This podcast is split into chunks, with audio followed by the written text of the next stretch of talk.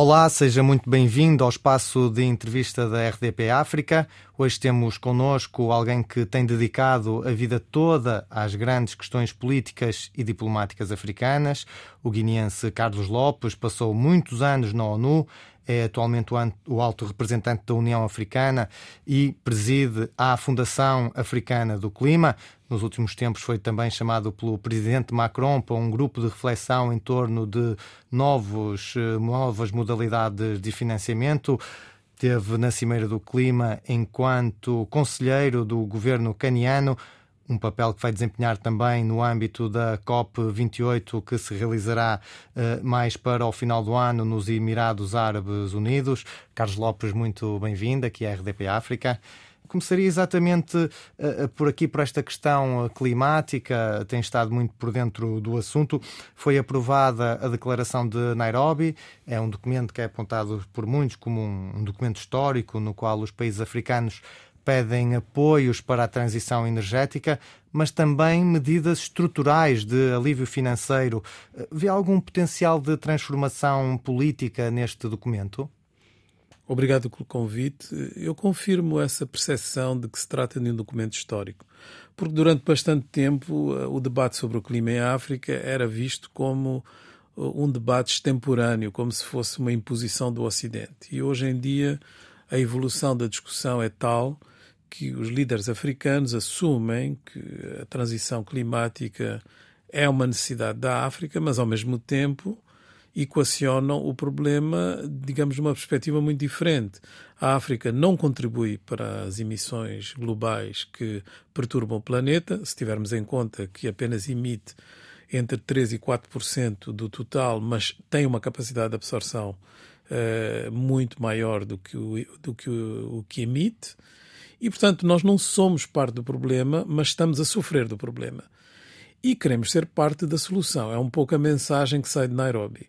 E para fazer parte da solução é preciso que se equacione uh, o, a discussão climática em dois quadrantes que até agora foram um pouco negligenciados. O primeiro é de dar muito mais importância à adaptação eh, do que aquela que nós vimos até agora. Normalmente eh, todo o financiamento e todo o foco é na mitigação. E, e, por isso é que há todo esse debate sobre as perdas e danos e como é que se reparam os países que de facto não contribuíram, mas sofrem. E o segundo quadrante é de resolver o problema do financiamento, porque o problema do financiamento é, tem pouco a ver também com o problema da desigualdade mundial nós temos uma situação em que apenas 3% dos financiamentos para a transição uh, climática uh, são direcionados à África. E, no entanto, segundo os dados da Agência Internacional de Energia, é de longe o continente com maior potencial tanto a nível de renováveis como a nível das próprias energias do futuro, mas também dos minérios que vão ser estratégicos para a transição ecológica. Portanto, Professor, nós... Eh, diz, eh, segundo o que está a dizer, posso, posso entender que hum, acha que as economias, as ditas economias mais avançadas, os países mais ricos, no fundo, uh, deveriam assumir aqui uma outra responsabilidade uh, solidária no financiamento destes investimentos em África? no seu próprio interesse. Eh, de facto, o debate tem sido equacionado em termos de ajuda e em termos de solidariedade. E já chegou um pouco ao seu limite esse debate. Porque quando nós olhamos para as promessas que foram feitas desde os Acordos de Paris e mesmo antes dos Acordos de Paris, nós temos quase 14 anos de déficit de promessas, não é? Quando se faz as contas, e eu fiz isso num artigo para o Project Syndicate, estamos a falar de cerca de um trilhão de dólares prometidos e não uh, uh, de facto efetivados. Portanto, já ninguém acredita nestas promessas. Aqui em Nairobi acabou de se aprovar mais 23 bi. Uh, esses bilhões não aparecem depois. Uh, é fácil de fazer as contas, porque a OCDE faz as contas da ajuda ao desenvolvimento e, tanto quanto se sabe, o financiamento climático continua a ser equacionado como parte do concessional e, portanto, como parte das ajudas. E o que se vê é uma diminuição das ajudas, não um aumento. Portanto, há uma espécie de etiquetagem nova, uma roupagem nova dos mesmos dinheiros. E, portanto, esse debate está esgotado. Eu acho que o debate que faz sentido e é o debate que os africanos estão a pedir, é o debate do retorno no investimento. Investimentos que têm retorno, porque nós estamos numa crise que precisa de incentivos do ponto de vista fiscal, do ponto de vista regulatório, que permitam com que as empresas, os investidores, os interessados nas novas energias, nas novas transições, possam ter compensações de algum modo. Porque o que nós temos neste momento é uma atitude em que tudo que se tem a ver com a transição climática precisa de ser uh, objeto de uh, paninhos quentes, digamos, de tentar misturar um pouco do público para poder incentivar o privado. Isso, uh, de facto, mostra que o, o que é normal o que é a trajetória normal, continua a ser o apoio aos combustíveis fósseis. É, é, exatamente. Há esta questão de mudança de paradigma que parece que ainda não está completamente uh, fechada, digamos assim. Assistimos, até pelo que está a dizer, a muitas empresas privadas e até muitos Estados soberanos uh, europeus e ocidentais, uh, se podemos utilizar esta expressão, a, incentivar investimentos em uh, combustíveis fósseis uh, no continente africano. Temos uh, várias multinacionais ocidentais presentes em investimentos no continente africano e a reforçarem esses investimentos, mas falta aqui, parece que existe aqui uma falha para darem um salto para o investimento em energias renováveis. O, o que é que poderia ser feito a esse nível? Quando nós olhamos os investimentos em direção à África, eles continuam, continuam a ser dominados por combustíveis fósseis. Portanto, essa é a realidade. E o tipo de investimentos que é direcionado para as energias renováveis é, é muito pequeno. Há uma assimetria muito grande entre o discurso e a prática, então. Então, quer dizer, nós temos de facto essa, essa, essa dis, dissincronia uhum. entre o que é proclamado e o que é efetivado. Mas temos também o problema de que não se vê com clareza como é que nós devemos passar a uma mobilização maior dos grandes investidores privados. Porque eles têm, evidentemente, o interesse não necessariamente no status quo, mas numa certa inércia em relação aos investimentos que já têm nos seus estoques uh, de ações, não querem passar de repente para, uh, digamos, uma situação em que perdem valor. E, portanto, como têm grandes investimentos numa estrutura industrial e um complexo económico que está muito baseado nos combustíveis fósseis, precisamos de criar as condições para que isso de facto mude rumo. E só pode ser feito através do sistema regulatório internacional e de uma nova governança mundial. Uma governança económica mundial que tem que ser muito mais atrativa para a transição que todos desejam. Porque o que nós vemos é que hoje eh, estamos em presença de estatísticas que nos perturbam porque há um aumento do consumo de combustíveis fósseis. E, portanto, por mais que se fale de tudo o que foi feito, e as pessoas veem no dia a dia que há muitos investimentos em energias uh, renováveis e em novas formas de descarbonizar a economia, e não chega. Estamos muito longe dos objetivos. Há um aumento das temperaturas já neste momento. Atingimos, nestes últimos dois meses, um recorde milenar e, portanto, eh, não, não se vê essa urgência naqueles que são responsáveis pelas transições regulatórias e, e, sistema financeiro. E, portanto, é isso que é preciso mudar. E é isso que um pouco a declaração de Nairobi acaba por dizer, não é? E, e podemos ver, então, nesta declaração de Nairobi um passo importante para as nações africanas ganharem o tal poder negocial ou reforçarem o seu poder negocial eh, na cena internacional? É, até que uh, os africanos apareciam de forma mais ou menos unida nos debates sobre o clima. É uma das áreas onde os africanos têm talvez até mais unidade. Mas, ao mesmo tempo, tinham, digamos, eh, uma orientação muito a pedir ajuda, não é?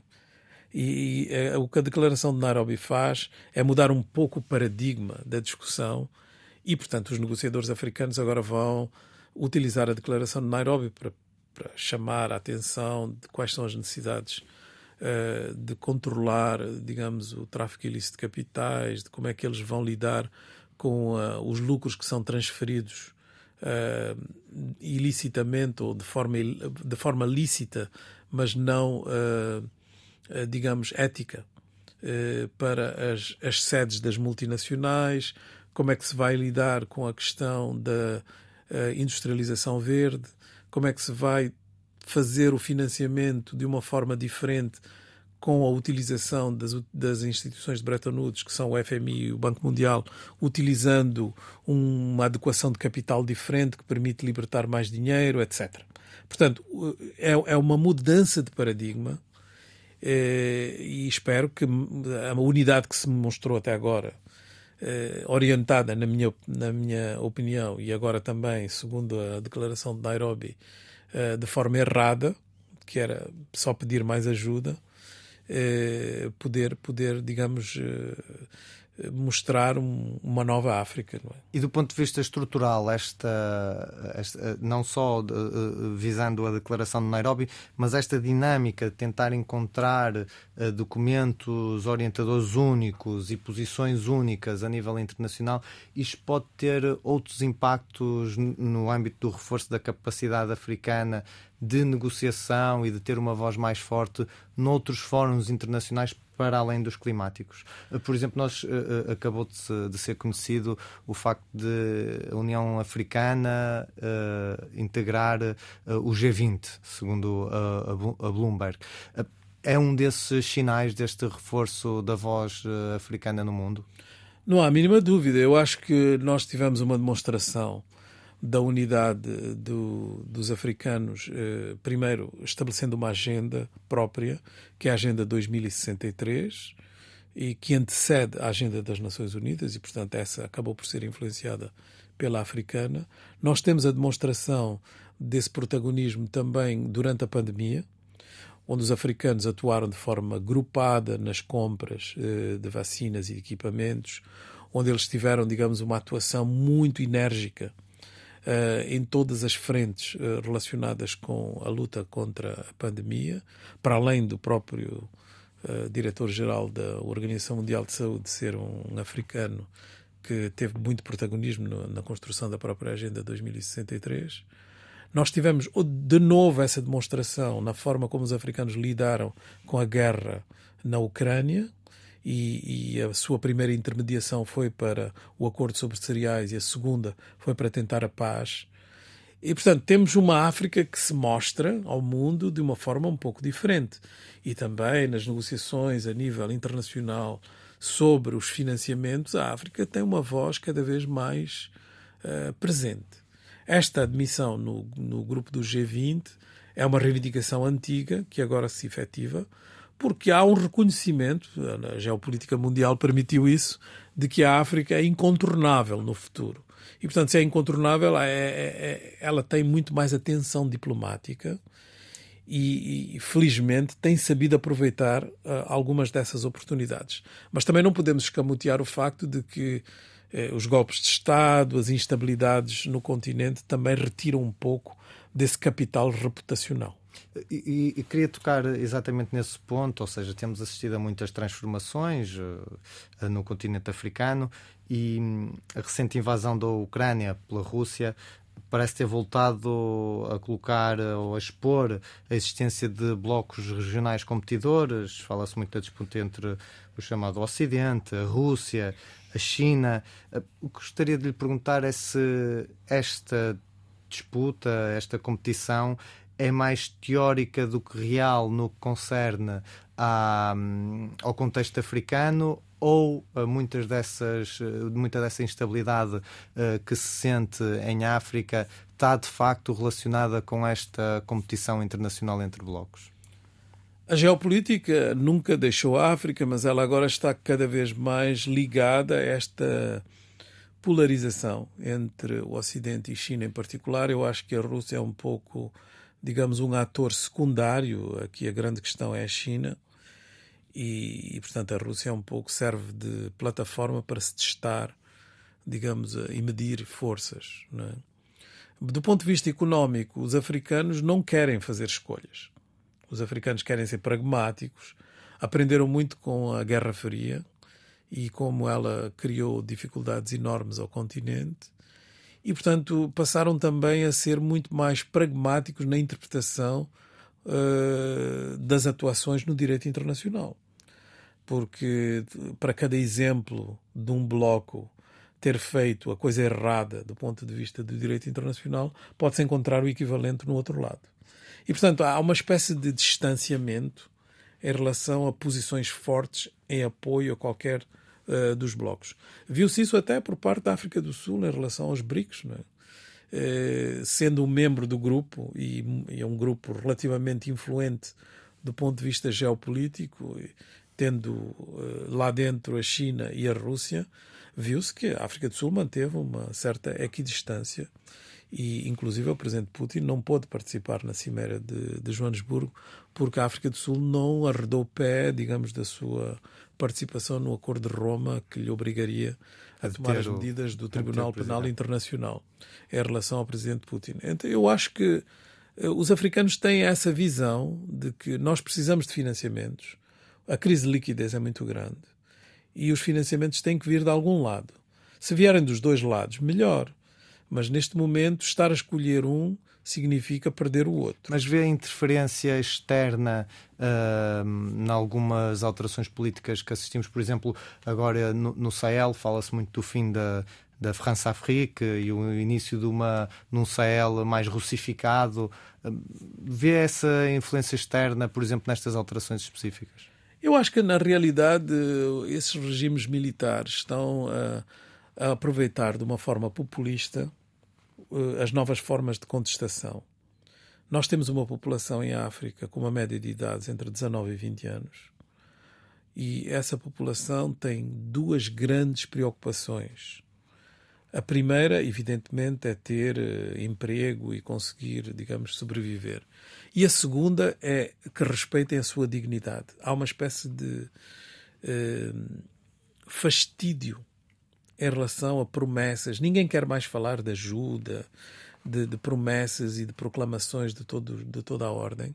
E, portanto, há uma luta pela dignidade. E se os militares, neste caso, aproveitam esta, esta onda, saem-se bem no curto prazo. Porque, digamos, eh, eh, serve um pouco de escapatória para poder absorver este capital de indignação. Ou seja, podemos ver aqui no que diz eh, ao contrário do que se está a dizer, eh, existem diferentes análises, mas alguns dizem que estes golpes foram influenciados pela Rússia. Há outros, outro tipo de análise, que na verdade vem muito também da, da imprensa francófona, que diz não, o que aconteceu ali foi que a intervenção francesa ao longo dos anos desiludiu aquelas populações que agora quiserem mudar de paradigma. Eu acho que a intervenção ocidental em geral, mas também essa indignação, ela, ela vai se voltar contra os russos, não é? Porque é, é uma indignação que é muito inquietante e muito dinâmica. Tem a ver justamente com esta característica da juventude. Neste momento, eh, ela pode ser dirigida em relação à França nos países francófonos. E porque os países francófonos estavam a viver uma situação de grande instabilidade, e é preciso separar um pouco o caso do, do Gabão, que é um caso um pouco diferente, mas os países do Sahel, grande instabilidade por causa do jihadismo, ela volta-se contra, digamos, a potência ocidental que se mostrou mais presente. Neste caso, a França. Mas eu acho que, portanto, nós podemos ter uh, processos equivalentes em qualquer país africano. E aquilo que se passou um pouco no, no Sudão é, é uma tentativa mal conseguida de aproveitamento dessa contestação. É, no caso do Sudão não deu resultado, não é? é? Mas havia, digamos, manifestações de rua, as pessoas queriam um novo regime, os militares não souberam responder aí. Foi ao contrário, não é? E, portanto, foi a sociedade civil que acabou por ter uma desilusão em relação aos militares. Eu não acho que os militares sudaneses sejam muito diferentes dos militares dos outros países onde se fizeram golpes. Eh, são ávidos de poder e utilizam uma retórica populista que tenta neste momento colar-se a um certo panafricanismo, um certo nacionalismo. Mas é evidente que as intervenções da França e o grande papel do presidente Macron em tentar ser um pouco dador de lições eh, não ajuda. E, portanto, ele, ele transforma-se numa espécie de, de, de, magnete de toda esta contestação. Eh, mas estou convencido de que os russos não têm os meios da sua política e, portanto, as suas promessas também serão julgadas dentro em breve da mesma forma. E, e vê um, o, as intervenções militares como uma possível solução para pôr cobro a esta instabilidade? Isso é uma, é uma, uma posição que tem sido muito defendida uh, por alguns líderes da África Ocidental. O que nós sabemos, uh, há uma certa continuidade. O que nós sabemos é de que estes golpes foram todos dados por as tropas de elite de cada um dos países. E, portanto, aqui há uma coincidência que não pode ser ignorada. Essas tropas de elite tiveram formações um pouco mais afinadas e, na maior parte dos casos, com um grande apoio ocidental. Muito pouco apoio russo, nenhum chinês. Eh, portanto, temos que ver como é que eh, há uma cota parte de responsabilidade na forma como estas tropas de elite foram formadas. Eu não estou a dar aqui, digamos, um elemento de cumplicidade, mas um elemento de talvez de negligência. Na forma como essa formação foi feita e na forma como se estruturou, digamos, esse tipo de resposta militar para atenuar conflitos, nomeadamente jihadistas e outros. Não é? E, portanto, eu acho que os militares vão ter uma dificuldade enorme. Todos esses regimes uh, que estão agora sobre batuta uh, militar. É que eles não têm os meios uh, económicos para poder responder à, à, àquilo que a juventude que os apoia está à espera. Sim, estamos a falar de países com PIB per capita, de facto, dos mais baixos do mundo. E com, com grandes dependências, normalmente, de uma commodity ou de um produto uh, de exportação uh, que vai estar sujeito a determinados regimes de, de sanções, flutuações de mercado, dificuldades de logística por causa de sanções, dificuldades financeiras para aceder à liquidez e, portanto, não vão ter os meios dessa política e, portanto, este nacionalismo vai começar a esvaziar-se. E, e, daí nascerá uma nova forma de contestação, parecida com a primeira, mas com outros, com outros atores. Não é? Queria uh, terminar esta uh, conversa sem, sem, sem abordarmos a, questão do desenvolvimento da África subsaariana, que no fundo é que, uh, é que tem sofrido mais nos últimos anos com as dificuldades em melhorar as condições de vida das populações tem sido, tem participado eh, em muitas reflexões e muitas discussões sobre uh, diferentes uh, possibilidades e políticas públicas que podem ser implementadas uh, para esta região. É uma região mundial eternamente adiada ou podemos assistir agora finalmente no, no século XXI uh, 100 anos, 50, 70 anos uh, passados sobre muitas das independências, a um crescimento que seja estruturado e que possa dar uh, uma vida melhor a essa jovem população do continente? Nós temos na África Ocidental um crescimento médio que está acima dos 4%. E estou a falar da África Ocidental porque é também a zona onde temos estes golpes todos e todo o fenómeno jihadista, etc. Portanto, se nós fôssemos olhar apenas pelo PIB nós podemos dizer que os países africanos estão a avançar a velocidade de cruzeiro. Só são ultrapassados por alguns países da Ásia, nomeadamente a Ásia do Sudeste e a Índia. Porque, segundo as previsões do Banco Mundial e do FMI para este ano, o crescimento em África será de 4,3% e entre os 10 países que mais crescem, há seis africanos. Mas ainda assim é um crescimento assimétrico e longe daquilo que é necessário. Já lá vou. Eh, portanto, isto reflete o quê? Reflete que, digamos, a base é muito baixa. E quando esse crescimento uh, tem estes números, ele não pode ser ignorado a nível internacional, porque é uma, é uma grande tendência, mas ao mesmo tempo ele não toma em consideração um fenómeno gigantesco de transformação em África, que é a demografia. Portanto, cada vez há mais gente, cada vez há mais jovens, o mercado aumenta e, portanto, apenas pela demografia, temos cerca de 2% de crescimento que são quase é metade, automáticos. metade do crescimento. Quase automáticos. E, portanto, nós temos é que tentar ver como é que a África aproveita este sem número de superlativos que nós estamos a viver, do ponto de vista climático, económico, geopolítico, etc., para poder eh, tentar eh, finalmente fazer a sua transformação estrutural, que é a definição que os economistas dão a sair da baixa produtividade para a alta produtividade. E, portanto, como é que se faz isso? Faz-se através da industrialização. É uma industrialização tardia? Sim, com certeza. Mas é uma industrialização que pode dar um salto para ser uma industrialização com baixo teor de carbono e uma industrialização que é completamente baseada em dois princípios que foram negligenciados até agora. Primeiro, o mercado africano, propriamente dito.